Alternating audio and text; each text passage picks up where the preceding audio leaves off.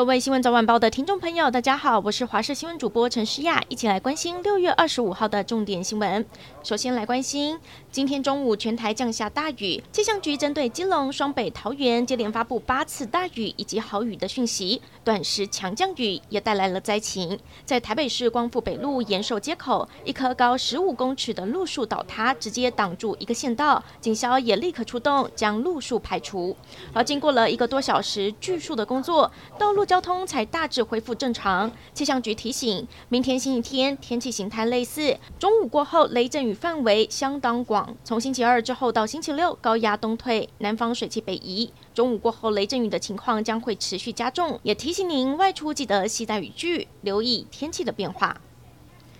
新冠疫情本土确诊人数缓慢的下降，今天又比前一天减少了五千多例。台湾各县市确诊数都有明显的下降，但是中重症和死亡个案还在高点。中重症新增了三百二十五例，死亡也有一百五十一个人。年纪最轻的是三十多岁女性，本身有癌症，没有打过疫苗，因为肺炎和癌症转移不幸离世。还有一名四十多岁的女性打满三剂疫苗，但是有慢性病史，最后因为肺炎并呼吸衰竭，宣告不治。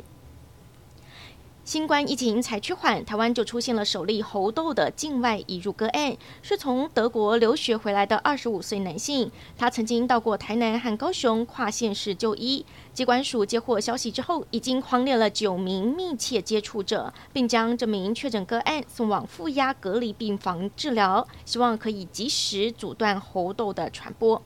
疾管署副署长庄仁祥透露，目前该名患者只是轻症，只有局部出现皮燥，预计两到三个礼拜就可以出院。而猴痘今年开始在全世界大流行，光是英国就有七百九十三例，德国也有五百九十二例，相当惊人。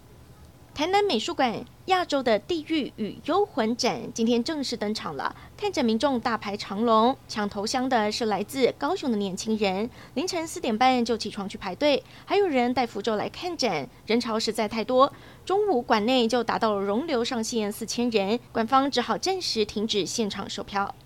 苗栗市经国路的模型飞机场附近发生了死亡车祸，一辆红牌重机经过这里，突然失控撞上路边停放的普通重机车，红牌重机骑士当场没有生命迹象，他骑乘的重机也因为撞击力道强，车身整个折弯，残破的车身上还贴着骑士的 IG 账号。原来这名骑士有一点六万名粉丝追踪，他的 IG 更是贴满骑重机追风压车的追焦照，还有跳狗链的照片，展现出他热爱重机。没想到这次发生车祸，伤重不治，两名被撞的骑士也受伤送医。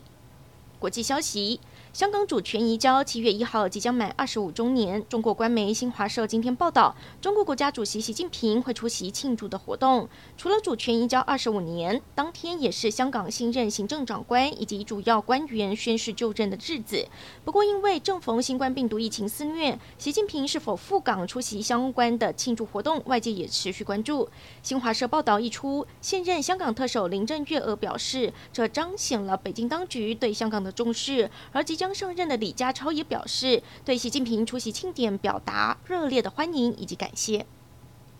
俄罗斯入侵乌克兰已经满四个月，俄军在乌克兰东部持续猛攻，北顿内此刻整座城市已经超过九成被破坏了，也几乎要陷入俄军掌控中。卢甘斯克州长表示，乌克兰军已经收到撤离命令，即将转移到新阵地。虽然他感到相当的遗憾，但继续留守已经没有意义。不过，乌克兰国防部也传来好消息。二十三号，乌克兰国防部长证实，已经收到美国送出的海马斯多管火箭系统，有望扭转俄罗斯持续入侵乌东的局势。